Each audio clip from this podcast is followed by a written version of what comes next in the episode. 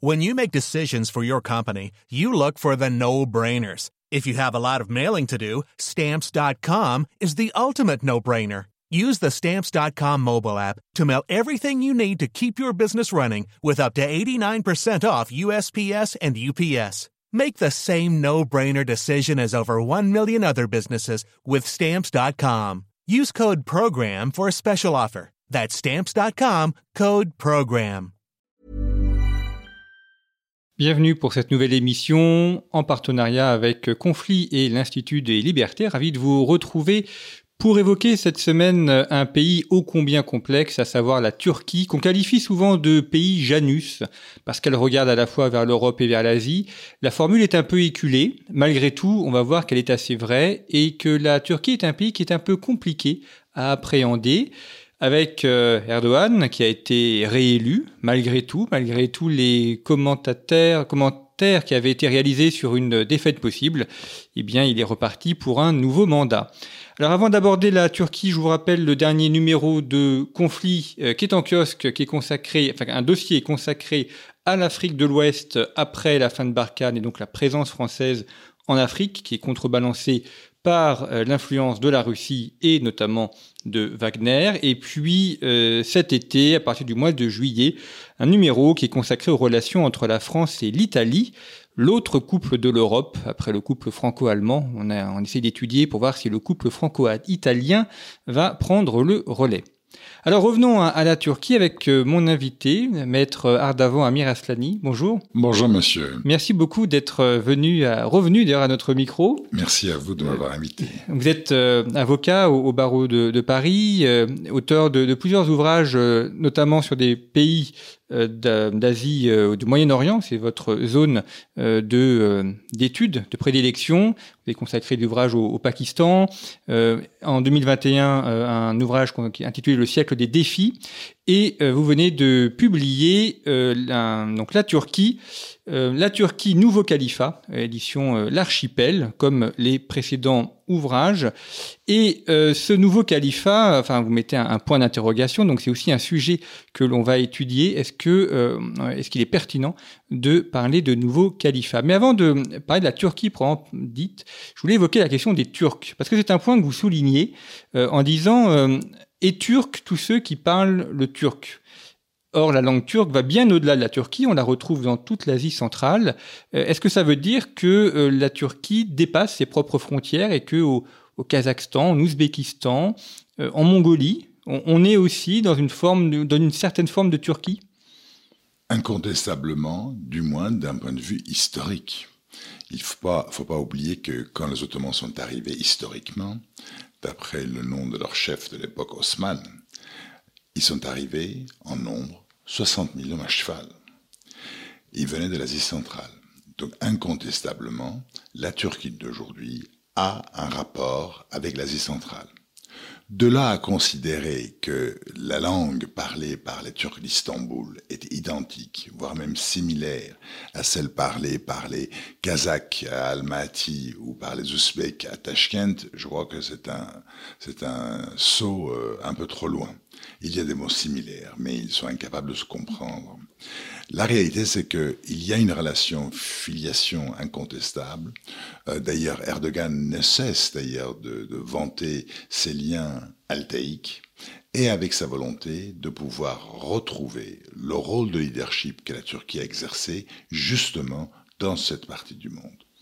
Alors c'est ce que vous évoquez dans, dans votre ouvrage, où vous mettez euh, en avant la notion de, califat, de, de également. On va euh, prendre ces concepts les uns après les autres pour les, distinguer, euh, notamment la notion de, de. Est-ce que ça renvoie justement à cette notion linguistique ou à cette idée d'une région turque ancienne qu'il faudrait retrouver? Absolument. Je, pense qu'aujourd'hui, on peut considérer que la vision d'Erdogan consiste à permettre au peuple globalement parlant une langue turco-mongoloïde de s'unir, de s'identifier, de développer une identité unique sous le leadership turc. C'est sa volonté. Euh, effectivement, quand on parle de la Turquie, euh, si on doit se placer sur le chemin linguistique turco-mongoloïde, on peut y inclure les Azéris, on peut y inclure les Tchétchènes, on peut y inclure les cinq républiques musulmanes de l'ex-Union soviétique centrale. tous ces pays-là ont des relations communes. Effectivement, dans ce monde altaïque, Turquie, et la Turquie est probablement le pays le plus important, de par sa population, de par son importance économique, de par son importance politique, et Erdogan estime qu'il appartient à la Turquie de renouer avec son passé, de renouer avec euh, ses racines asiatiques. Ce d'autant que cette motivation est incontestablement pour partie motivée par la frustration que la Turquie et les Turcs globalement euh, vivent de par le refus de l'Occident, de l'Europe, de les accueillir en leur sein. Et d'ailleurs, euh, nous commémorons, du moins en Turquie, le centenaire de la République turque, 1923-2023. Euh, on est passé du, vieil homme malade de l'Europe qui été la Turquie au début du XXe siècle à un, grand renouveau en ces débuts du XXIe siècle. La Turquie est toujours malade cependant. La Turquie est toujours malade en cette année centenaire. L'économie turque est en ruine. Une inflation aux alentours de 60%, baisse massive des investissements étrangers, le chômage qui explose, euh, la capitalisation boursière qui ne cesse de s'affaiblir. Le pays est toujours malade. D'ailleurs, la Turquie n'a jamais cessé d'être malade. D'où son comportement erratique à travers le temps et l'histoire. Effectivement, aujourd'hui, cette année, on fête le siècle en fait de l'indépendance et de la création de la Turquie moderne. Mais il n'y a rien à voir entre la Turquie d'aujourd'hui, un siècle après la création de la République turque par Mustafa Kemal Atatürk. Euh, Erdogan a tout changé. Erdogan, c'est l'anti-Atatürk. Il faut savoir que Atatürk était un homme profondément laïque qui voyait l'avenir de la Turquie ancré dans une vision occidentale à l'Europe. Mais c'était globalement lui et 20 000 euh, personnes éclairées à Istanbul qui avaient cette vision. Dans la Turquie, dans cette masse démographique réelle, l'immense majorité turque n'adhérait pas à ce principe, était profondément attaché aux principes traditionnels, profondément attaché à l'islam, et ce sont effectivement ces valeurs-là écartées et oubliées par Atatürk qu'un siècle après, Erdogan a de nouveau permis à s'exprimer. Il a fait en sorte à ce que les valeurs véritables de la population turque puissent prendre le dessus contre la vision théorique incarnée par Atatürk. Et les 100 ans vont arriver bientôt à, leur date fatidique, c'est-à-dire au mois d'octobre prochain. On va réellement fêter l'anniversaire de la République turque. Une République qui est passée d'une dimension laïque à l'occidentale pour devenir un pays quelque part un peu amorphe, difficile à définir, mais qui regarde davantage vers ses racines altaïques et vers l'Asie que vers l'Europe. Vous soulignez la, différence entre Atatürk et Erdogan. Dans votre ouvrage, vous consacrez une partie à la, formation d'Erdogan qui est extrêmement intéressante parce qu'effectivement, on, ne le comprend pas si on ne voit pas d'où il vient, euh, comment il a été formé quand il était enfant, quand il était euh, lycéen. Et vous dites notamment qu'il a été extrêmement euh, frappé par la condamnation à mort d'un ancien Premier ministre turc qui avait été pendu en 1961. Et, ça, ça a été pour lui un acte fondateur de sa conscience politique. Absolument. C'est un homme qui, déjà, faut savoir, il a toujours été bercé dans la religion, le fait religieux. Euh, sa femme porte le foulard de manière permanente. D'ailleurs, elle n'est même pas turque. Je crois savoir qu'elle est euh, arabe d'origine syrienne. Euh, il a été élevé dans les écoles musulmanes dans des écoles religieuses, les fameuses imamettes. Et donc c'est quelqu'un qui a été marqué en fait par la brutalité de la République turque, manifestée justement à travers l'exécution de cet ancien Premier ministre. Et il a voulu faire en sorte que dans sa version des choses, l'islam puisse prendre le devant l'islam qui représentait la volonté de la majorité des Turcs. Et pour lui, en fait, euh, Atatürk est une sorte d'entité abjecte qui est à l'encontre de ce que sont les Turcs et de là où ils veulent aller. Et il a envie de réconcilier euh, la Turquie moderne avec la volonté profonde, justement, de cette population qui aspire à la tradition. Quand on regarde la Turquie aujourd'hui, quand on regarde la base électorale d'Erdogan, on voit globalement que cette base est stable. Qu'est-ce qu'elle est cette base? Elle est surtout cette paysannerie anatolienne euh, enrichie, pas simplement du fait de Erdogan, mais également du fait d'un ancien président qui était également très attaché aux traditions et à l'islam, euh, Turgut Özal, qui était un peu le précurseur, si j'ose dire, de cette voie qu'Erdogan poursuit, et qui en fait a permis à cette majorité de Turcs, nouvellement enrichis, mais profondément ancrés dans les traditions islamiques, dans la tradition euh, historique, de pouvoir prendre le dessus dans ce combat politique qu'il incarne. Alors on a évoqué le, le panturquisme qui est un peu un regard euh, vers euh, la zone eurasiatique. Est-ce que la, notion de califat, on pourrait la, définir comme étant la, projection de la Turquie hors de la zone turque, je pense notamment aux Balkans, Et puis on sait que l'Empire ottoman a aussi euh, une forte présence au Maghreb. Vous avez raison, que l'on parle de pan-turquisme, de, de, de, de pan-touranisme, si l'autre mot qu'il convient de citer, qui était le mot utilisé par Ferdowsi, ce grand poète persan qui a sauvé la langue persane et qui qualifiait déjà à l'époque les Turcs comme les grands ennemis des Perses. Mais peu importe comment on le qualifie, dans cette entité-là, il y a trois notions. Vous les avez parfaitement cernées. En dehors du pan-turquisme, cette volonté d'Erdogan de prendre le leadership de, de peuple turco-mongoloïde, il y a le califat et il y a le néo-ottomanisme, j'y reviendrai. Le califat, si ce livre devait sortir aujourd'hui, post-élection turque, j'aurais enlevé le point d'interrogation, parce que c'est plus une interrogation, c'est une certitude. Ça va devenir un califat. Mais le califat, pas dans le sens, si vous voulez, de Daesh. Il y a quand même une forme de modernisme réel qui, que la Turquie incarne. Mais dans le sens où Erdogan toujours regardant vers le passé, vers les heures de gloire de la Turquie, a également identifié le fait que le sultan ottoman était en même temps un chef séculier laïque et également un chef religieux, puisqu'il était le calife du monde musulman sunnite. On l'oublie. Et effectivement, il a envie de prendre le leadership du monde sunnite. Il l'a démontré à plusieurs reprises. Prenez l'affaire de Khashoggi, ce éditorialiste du Washington Post, qui a été coupé en morceaux par le tronçonneuse électrique vivant dans le consulat saoudien à Istanbul. Euh, euh, il a utilisé cette affaire pour euh, distiller l'information euh, recueillie par les services secrets turcs graduellement, de manière quasi quotidienne, pendant des semaines, afin de nuire aux prétentions de l'Arabie saoudite d'incarner le leadership du, du, monde musulman sunnite. Parce qu'il s'est dit, après tout, euh, si la, pertinence, la légitimité viennent du fait qu'on a les villes saintes sur son territoire, eh bien ces villes saintes étaient un territoire ottoman pendant des siècles, alors que l'Arabie saoudite des années 30, l'Empire ottoman occupait justement le monde arabe globalement pendant des siècles. Donc la Turquie a son mot à dire également, en tant que principale nation musulmane, de par de l'aura de ce pays. Pas démographiquement, puisque l'Indonésie est devant, le Pakistan est devant, mais l'aura de ce pays à l'échelle internationale. Il incarne la gloire aux yeux du peuple turc, la gloire d'un renouveau, l'homme qui fait peur. Et il a utilisé cette carte islamique en, Libye euh, pour aller euh, apporter son concours euh, au gouvernement islamiste de Sarraj et Tripoli contre Haftar, qui lui était soutenu justement par les Saoudiens et les Émiratis. Il aboutit à un accord avec les Russes pour que le groupe Wagner se retire de la Libye et que les Turcs puissent apporter leur concours militaire aux islamistes de Tripoli, et il a réussi à l'emporter par un jeu d'un pragmatisme absolu qu'il incarne. Il a un, abandon, si vous des prétentions turques sur la ville d'Idlib, et en cédant le contrôle de, de l'entourage euh, aux Russes et aux Iraniens, il a obtenu le départ du groupe Wagner. Euh, et encore aujourd'hui, il cherche à renouveler sa relation avec Assad, alors qu'il a été le premier, si vous voulez, parmi les dirigeants importants euh, du monde à rompre avec lui. Il continue d'ailleurs euh, pour, euh, pour prêcher justement le rôle de la Turquie à travers les discours, euh, à travers tout son positionnement. Quand il est arrivé au pouvoir, il était connu pour être, avoir été un maire traditionnaliste d'Istanbul. Et à, l'époque, il a même failli être poursuivi pour un poème qu'il a écrit, où il disait Nos minarets de nos mosquées vont devenir nos, nos fusils. Donc c'est quelqu'un qui considère que l'islam doit avoir une dimension militante. Et il l'incarne parfaitement dans ses dires, dans ses faits et gestes.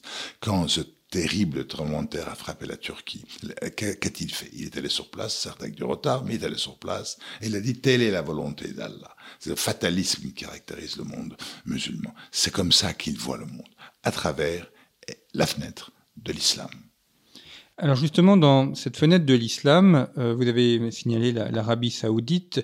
Euh, comment vous analysez la, la réconciliation entre l'Arabie saoudite et l'Iran, sous l'égide de la Chine d'ailleurs, qui a été quand même très surprenante, et à partir de là, le, positionnement que la Turquie pourrait prendre La Turquie, d'ailleurs, euh, encore une fois, il faut rendre hommage au pragmatisme qui caractérise Erdogan, a changé d'attitude lui-même sur la question euh, saoudienne.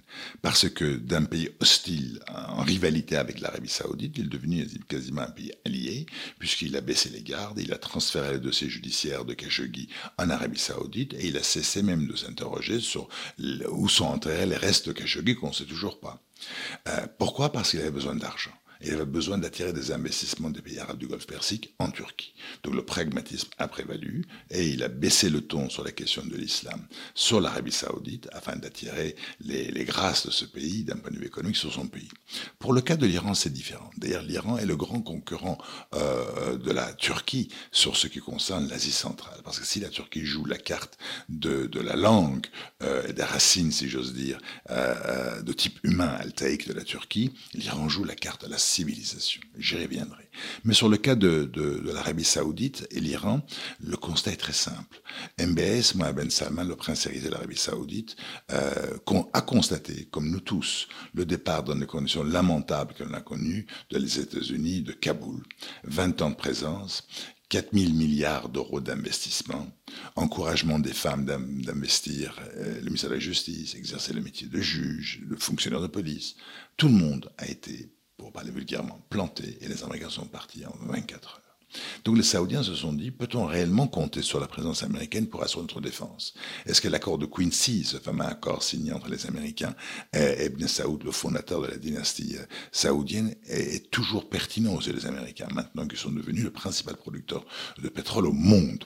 Eh bien, ils ont abouti à la conclusion suivante, que non, on ne peut pas totalement compter sur les Américains et que les intérêts obligent l'Arabie saoudite à jouer sur plusieurs tableaux en même temps. Et ils ont regardé au nord du Golfe Persique, ils ont vu l'Iran est là. L'Iran est là depuis toujours et l'Iran sera là encore demain.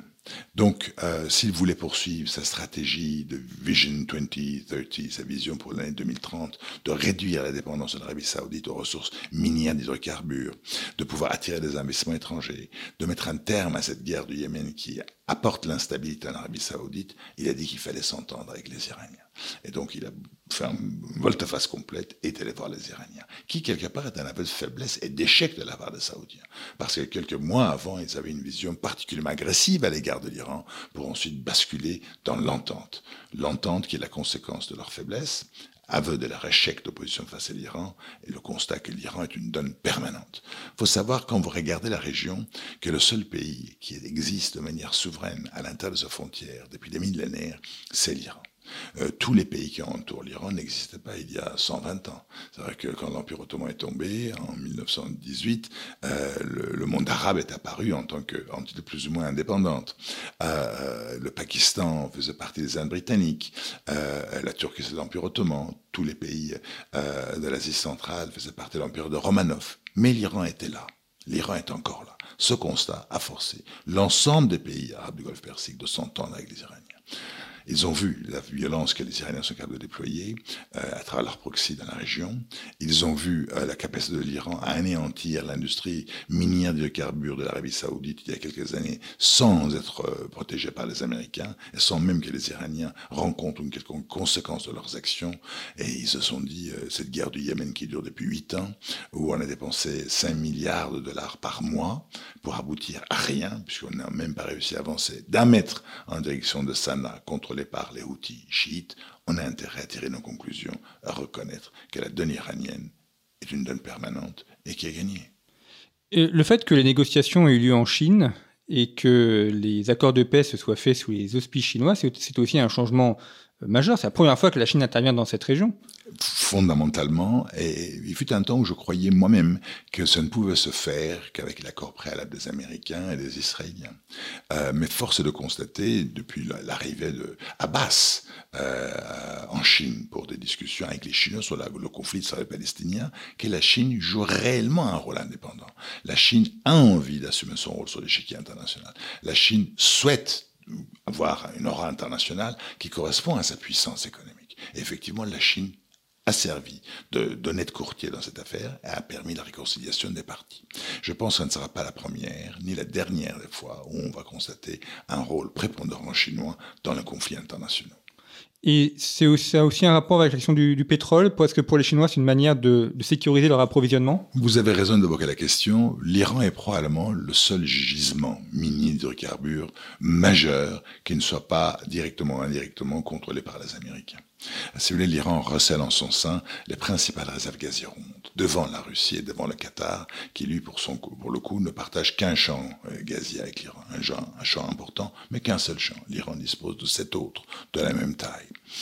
Et surtout, si vous voulez, les Chinois ont constaté qu'effectivement, pour assurer leur croissance économique, maintenir, si vous voulez, un seuil de croissance au-delà de, de, de 4%, indispensable pour maintenir la paix sociale, il leur fallait disposer des ressources d'hydrocarbures en quantité et de, en ce qui concerne l'approvisionnement garanti.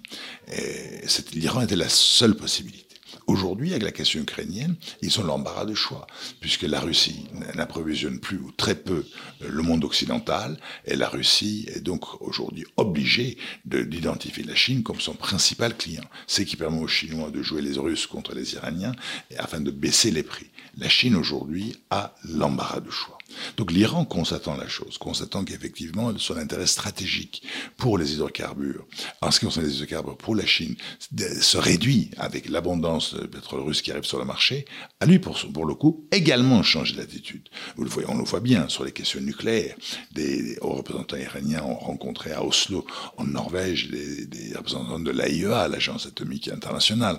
Euh, dernièrement, le guide a dit qu'il n'était pas hostile, le guide de la révolution iranienne n'était pas hostile à l'idée d'un d'un accord avec le monde occidental, euh, le principe d'un nouvel accord, peut-être pas l'accord nucléaire de 2015, mais d'un accord qui pourrait être un accord régional, qui pourrait régler la question nucléaire iranienne et permettre un peu le retour de l'Iran dans le concert des nations, dans la système financier international, de nouveau à l'ordre du jour, avec un effort des Iraniens. Les Américains se sont dit, le monde est en train de se réconcilier avec l'Iran, on ne peut pas être le seul qui ne le fasse pas. Même les Israéliens changent. Un ancien patron du service israélien, Ephraim Alevi, a dit qu'il fallait que l'Israël change le prisme de regard sur la question iranienne. Il y a quelques jours, le ministère des Affaires étrangères, par la bouche d'un de ses hauts fonctionnaires, a clairement expliqué qu'Israël, et c'est une rupture brutale avec la politique étrangère israélienne, ne voyait pas d'inconvénient à ce qu'il y ait un accord entre l'Iran et les États-Unis. Donc l'Iran aujourd'hui est le seul facteur qui est dans la balance Est-Ouest. L'enjeu ne concerne aujourd'hui que l'Iran. Ça, ce sont effectivement des, changements majeurs parce qu'on connaît l'opposition euh, très violente entre Israël et l'Iran. L'ancien euh, chef de gouvernement iranien qui avait dit qu'il fallait raser Israël de la carte. Et là, on, est en train de voir effectivement des, antagonismes très anciens. On ne pensait pas des paix, des réconciliations possibles, et c'est en train de se faire. Euh, en, tout cas, ça tend vers une neutralité. Si vous voulez, l'Iran et Israël ne peuvent avoir de contentieux dans l'absolu. Israël est à 1000 km de l'Iran, il n'y a aucun échange commercial, aucune fondure commune. Euh, c'est surtout la conséquence de l'idéologie de la théocratie iranienne qui a fait d'Israël, si vous voulez, un enjeu euh, politique international. Mais dans la pratique, il n'y a pas d'enjeu concret avec Israël, euh, si ce n'est une volonté d'hégémonie dans la région, d'un côté les Israéliens, de l'autre les Iraniens. Mais les Iraniens ont compris qu'il fallait également, sur le plan domestique, avoir quelque chose d'autre à offrir au peuple iranien que des restrictions systématiques des libertés publiques, le chômage euh, et des restrictions des libertés sociales. les derniers événements que le pays a connus étaient un signe de rappel à l'ordre et un signe de réveil. L'alarme a sonné et le pouvoir a compris que pour assurer au moins la pérennité de la protection euh, des actifs des élites de leur vie, il leur fallait changer d'attitude et avoir quelque chose à offrir aux Iraniens. D'où l'ouverture sur le monde arabe. D'où la rencontre euh, qui va être prochainement annoncée entre le président iranien et le président égyptien euh, euh, Sisi en marge de l'Assemblée générale de l'Union en septembre prochain, qui va servir pour annoncer justement le rétablissement de la relation diplomatique avec l'Égypte, qui, est fondamental parce que rappelez-vous, l'Égypte d'Anwar Sadat avait accueilli le chef d'Iran sur son territoire, a toujours été dans une position hostile malgré à l'encontre de l'Iran, sauf une parenthèse incarnée par Morsi, le frère musulman qui a été élu et renversé dans un coup d'État organisé par ce même Sisi et qui n'a même pas présidé pendant un an. Donc les Iraniens ont changé d'attitude dans ce monde en bouleversement parce que la conséquence de l'Ukraine, en fait, signifie que le monde change dans le sens où l'Occident ne joue plus un rôle prépondérant et l'Occident est devenu juste un acteur parmi d'autres dans les négociations internationales. Alors, vous avez souligné tout à l'heure la, l'idée que enfin, la, Turquie était euh, regardée notamment avec la, question de la langue et euh, l'Iran, euh, celle de la civilisation, il y, a, un pays qui est un peu à la frontière entre les deux, à cheval entre les deux, c'est l'Azerbaïdjan, puisque l'Azerbaïdjan, enfin, l'azéri est une langue dérivée du turc, mais il y a plusieurs azéris qui vivent en, en Iran, au, au, nord de l'Iran. Est-ce que l'Azerbaïdjan pourrait être une pomme de discorde ou un pays de discorde entre l'Iran et la Turquie? Euh, L'Azerbaïdjan, en fait, quand on regarde ce pays, qu'est-ce que c'est? L'Azerbaïdjan était une province iranienne. qui a été coupé de l'Iran à travers une guerre que la Perse, l'Iran a perdue euh, dans un conflit avec les Russes de Romanov au 19e siècle, début du 19e siècle. Euh, quand on regarde les Azéris, on voit que en fait, ce sont un peuple effectivement qui, qui parle une langue turque, mais qui appartiennent à la civilisation iranienne. La gloire de l'Azerbaïdjan, c'est un poète euh, qui s'appelle Nezami Genjevi, euh, qui n'a écrit qu'en persan. Ils sont dans leur immense majorité des, chiites. Donc l'Azerbaïdjan vit dans la crainte, si vous voulez, d'une prochaine absorption par l'Iran. Il faut se rappeler que les traités, si vous voulez, qui ont coupé euh, les provinces iraniennes des Caucases de l'Iran étaient limités dans, le temps. C'était pas un abandon permanent, un peu comme Hong Kong avec la Chine.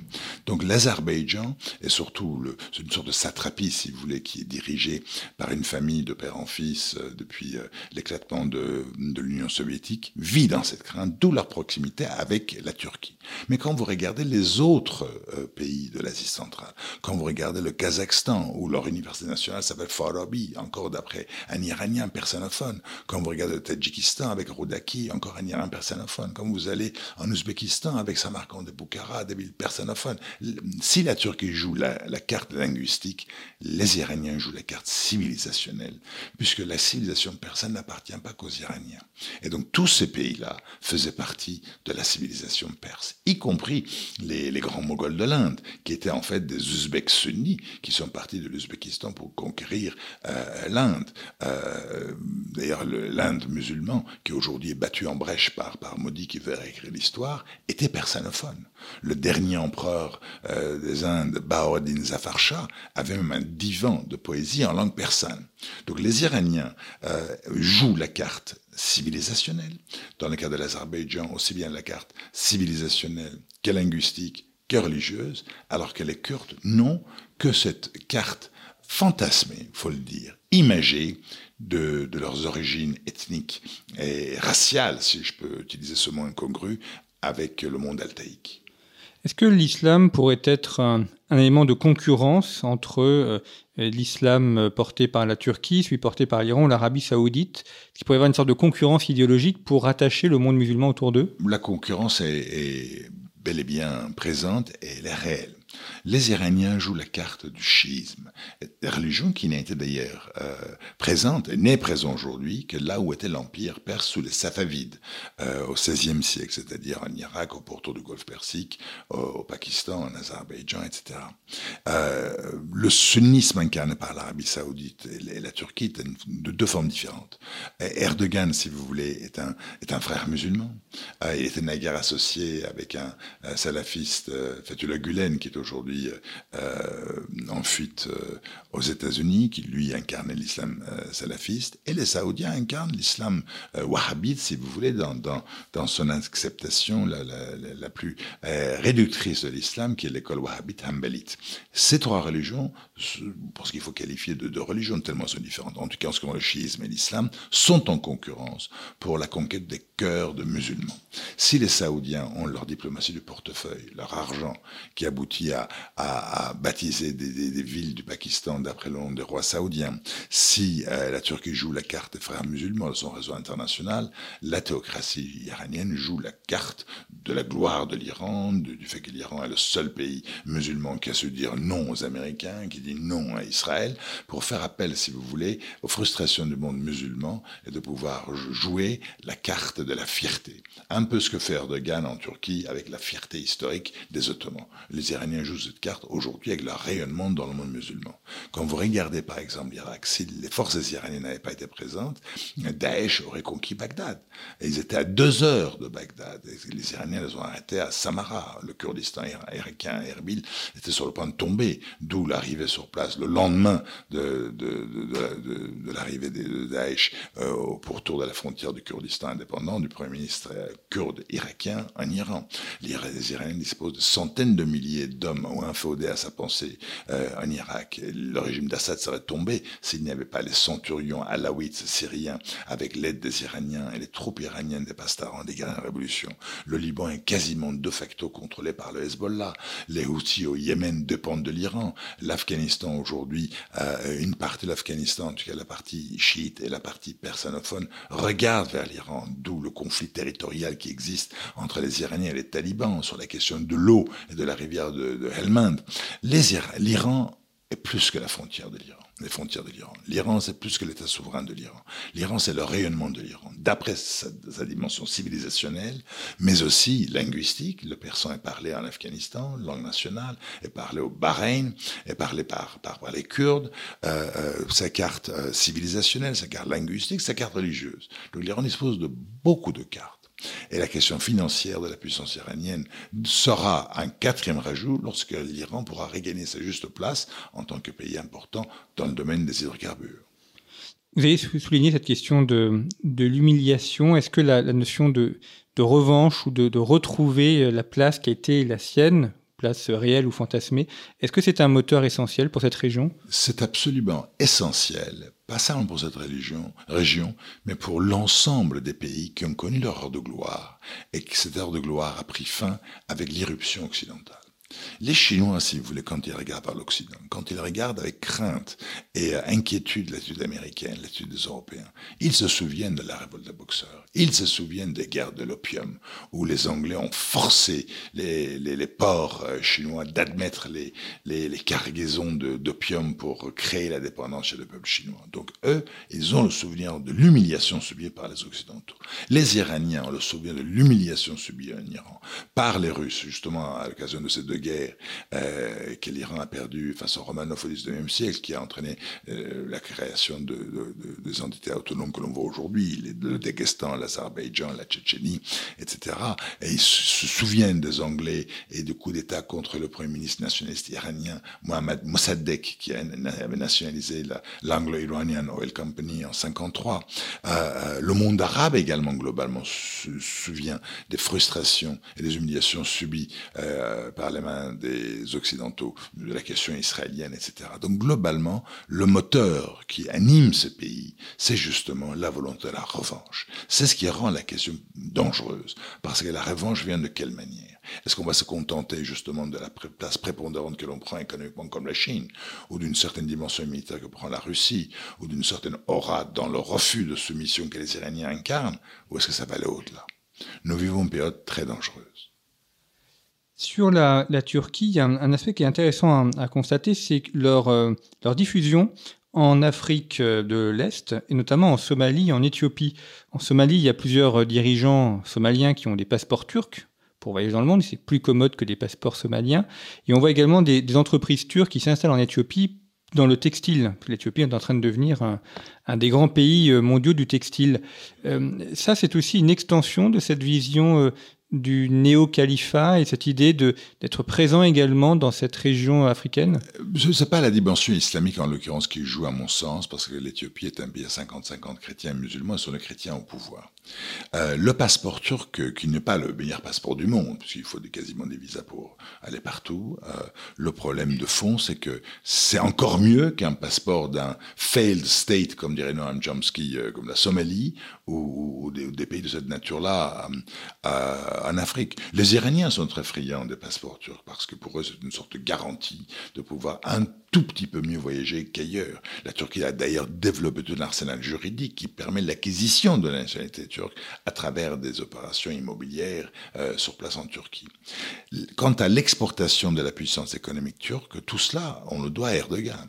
Parce qu'il y a 20 ans, pendant les dix premières années glorieuses de son règne, parce qu'il a régné depuis 20 ans, mais ce sont les dix premières années qui sont des années euh, qui ont marqué la réussite et l'éclosion euh, de l'économie turque, c'est justement à travers des dépenses publiques il a créé d'ailleurs au profit de ses amis et alliés, ou ceux qui sont infodés à sa pensée, des grands conglomérats dans le domaine de la construction. Construction civile, mais également dans la gestion aéroportuaire avec TAV. Et en fait, qu'est-ce qu'ont-ils fait? Ils ont, envoyé ces grands groupes-là en Afrique comme un modèle, si vous voulez, de, coopération, principalement dans les pays musulmans, principalement en Afrique subsaharienne.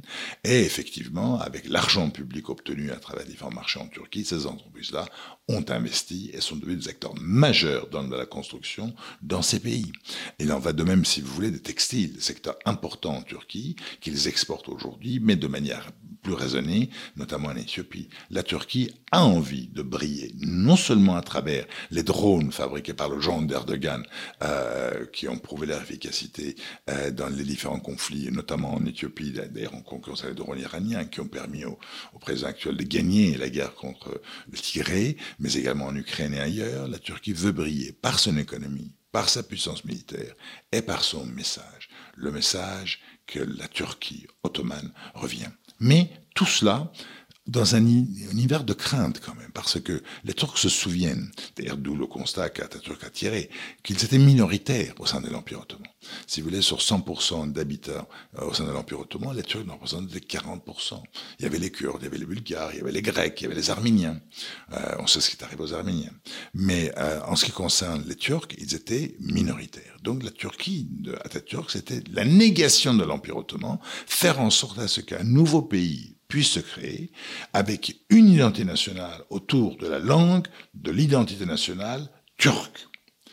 Ils ont fini quand même par avoir 20 millions, plus de 20 millions, 25 millions de Kurdes sur leur territoire, d'où leur attitude particulièrement inquiète dès qu'ils parlent de la question kurde.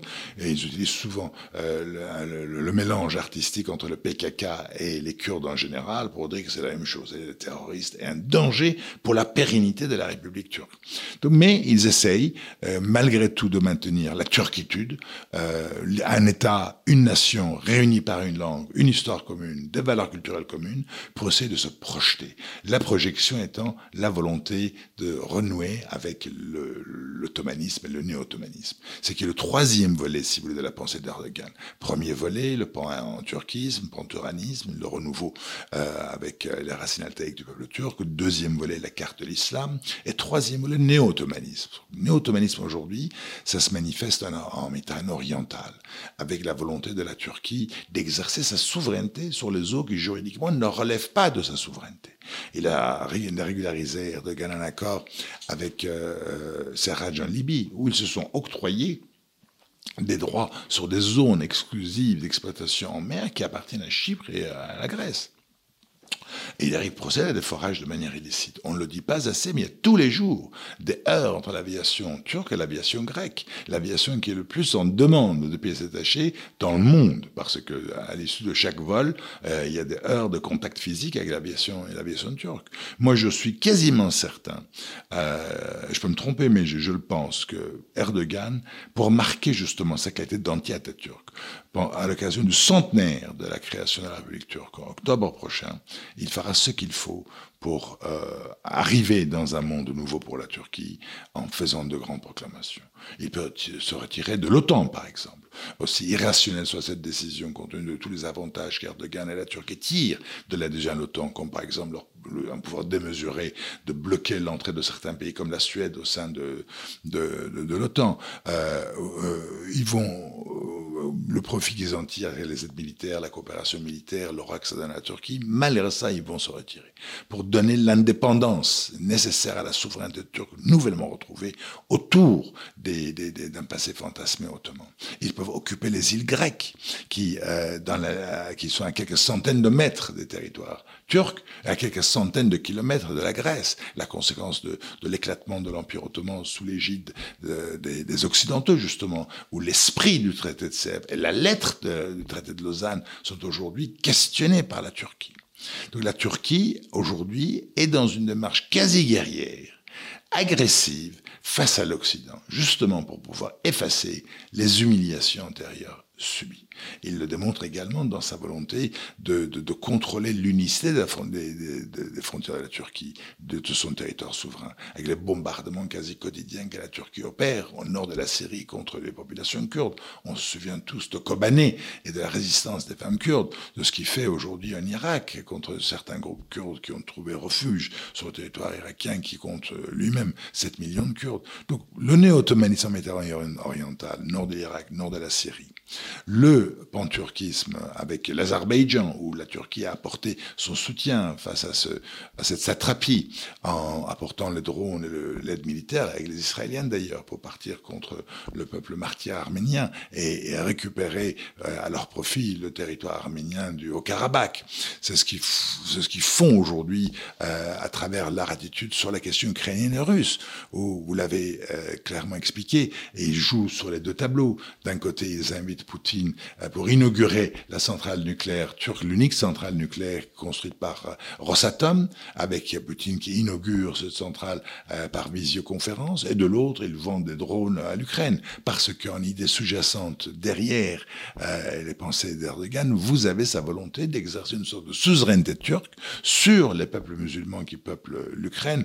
C'est les Tartares qui sont majoritaires dans la partie centrale, si j'ose dire, de, l'Ukraine. Merci beaucoup, maître Davant Amir Aslani, d'avoir euh, évoqué cette, question turque qui est ô combien complexe. Vous avez raison de souligner l'importance de la Méditerranée orientale, euh, qui est un dossier qui est en train un peu de passer sous les radars, mais qui pourrait tout à fait euh, revenir sur le devant. Donc je vous rappelle votre ouvrage la Turquie, un nouveau califat, et puis euh, le siècle des défis qui est paru en, 2021, et euh, antérieurement à cela, un autre ouvrage consacré au Pakistan, et puis le dernier numéro de conflit, donc le dossier qui est consacré à l'Afrique de l'Ouest, euh, concurrence entre la France et la Russie, et puis à venir en juillet-août, un dossier consacré aux relations entre la France et l'Italie. Merci beaucoup pour votre fidélité, à très bientôt.